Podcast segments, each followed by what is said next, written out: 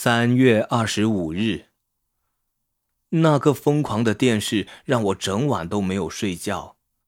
当有人整个晚上都对你的耳朵大叫一些疯狂的事情，你怎么能睡得着？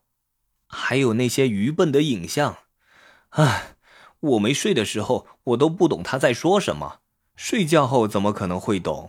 我问伯特这件事，但他说没有关系。他说：“我的脑子在才要睡觉之前还在学东西，等季尼安小姐在实验中心教我上课时，那就会有帮助。实验中心并不是我以前想的动物医院，而是个科学实验室。我不知道科学是什么，只知道我这个实验对他有帮助。